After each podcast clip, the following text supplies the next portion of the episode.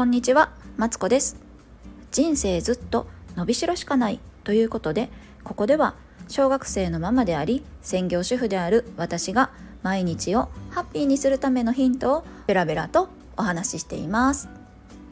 えー今週はですね、マインドセットという考え方の癖について話をしているんですけども、今日は潜在意識について話をしたいと思います。このね潜在意識ってなんじゃら？と思った方もし興味があったらこんな話をね毎日アップしているのでチャンネル登録やいいねよろしくお願いします。それで潜在意識なんですけど人間には潜在意識と潜在意識があるって言われてるんですよ。で潜在意識っていうのはなんじゃらっていうと意識的に行動してる部分。で潜在意識は無意識に行動してる部分になるんですよね。で例えば今週ね大寒波が押し寄せてます。これ聞いてくださってる皆さん大丈夫ですか？私もねもういよいよ寒なってきたから服をね買いに行こうと思った。この寒いから服を買いに行こうっていうのは意識的な行動なんですよ。それで、まあ、馴染みの服屋にでも行って「えこれかわいい」って手に取ったこの行動は無意識から来る行動なんですよね。で値段を見て「は安っ!」ってなる例えば私あの秋の話になるんですけどあの1万円のね80%引きのね服買うたんですよ。安くないですか ?80% ってなってこうピコピコピンって計算するこの計算は意識的な行動で安っってなってテンション上がって買いに行く行動はねもう無意識も混ざってるかもしれん。っていう感じでこう人間ねこう一つ服を買うっていう行動の中にも潜在意識や潜在意識が入っているんですけどこのね潜在意識とね潜在意識の割合ってどのぐらいあるか分かります？なんとこれはですね潜在意識っていうのは人間ねわずかね5%しかないんですってで残りの95%は無意識なんですって。っていうことはですよ人間のほとんどの行動は無意識から来る行動ってことになりません？なんかそれってえそんなに？とか思うけどさ。それって結構面白いですよね。でコップで例えるとあのラテアートとかあるじゃないですか。でねラテアート注文して来たこう上から葉っぱなりさハートなり書いてあるこの部分が潜在意識。で中のカフェオレの部分みんなね潜在意識だから無意識なんですって。それでえっとこの無意識っていうのは今までの環境とか、えっと周りからね言われた言葉で成り立ってるんですよ。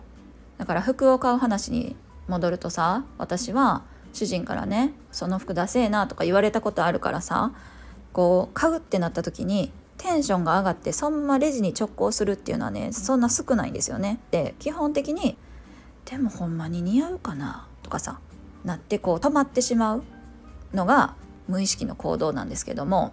このね無意識はね書き換えることができるんですって。えそうなんて思いません？えでもさ今までの環境の中でさちり積もってきたものだったらさそうそう書き換えることは難しいのかなとか思うけどこれねなんかね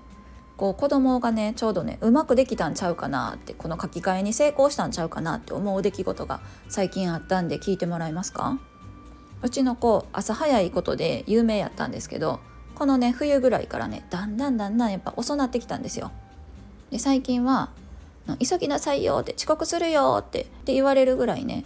こう遅くなっていたんだけどもなんか最近遅いよどうしたら早くできるとか言うけど分かんないんですって彼は。でこれはさ無意識的にさできないって思ってるからさもう考えたくもないんですよ彼は。でもある日ゲームとかはね条件付きでやっていいっていうルールにしてるんですよ。でねそれはねほとんどは勉強あの宿題以外に勉強したらゲームしていいよっていうルールにしてるんだけどもある日ねその日は一日がねこう巻きで進んでてでもうちょっと急げばゲームできそうやなって私思ったんですよ。で思ったんで子供にね「ねえねえ今から急いで7時例えば7時までに全部の用事が終わればゲームしていいよ」って言ったんですよ。でも条件としてねできないからって泣くんやったらこれは元からしてほしくないと。でできない可能性ももちろんある伝えたんですよね。でそしたら子供はねあの挑むって言ったんですよ。可愛くないですか？挑むって言ってね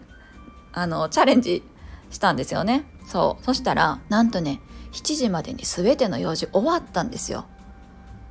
ねもうギリギリやったんですけど終わってゲームするって言ってゲームやったんですよね。でそのその日のうちにねなんか俺できるわってこの今までできないって思ったことができるに変わったんですよ。変わったみたいでなんか朝も早く起きれるかもしれん早く準備できるかもしれんちょっとやってみるわって言ったんですよね。でそしたらね次の日からね朝早起きるようになったんですよびっくりしません？ほいでね準備終わってねうちは朝は全部準備終わったら YouTube 見ていいっていうルールにしてるんですけどあの全部ね準備終わったらね「お母さん準備終わったから YouTube 見ていい?」って、まあ、それで起こしに来るんです私のこと。でねそれがねこうできるようになったんですよ。でこれってさなんか分かんないけどできないよってこの分かんないモヤモヤとかなってた部分をさできる俺できるじゃんやればできんじゃんに書き換えられたから彼はね朝早く起きれるようになったと思うんですよね。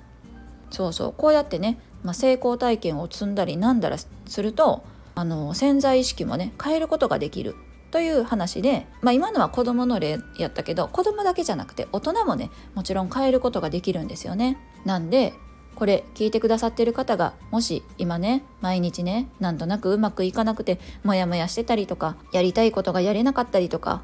毎日なんだか追われすぎて困ってるっていう方はですねこの潜在意識の部分をね変えればできるようになるんですよというね話でございました。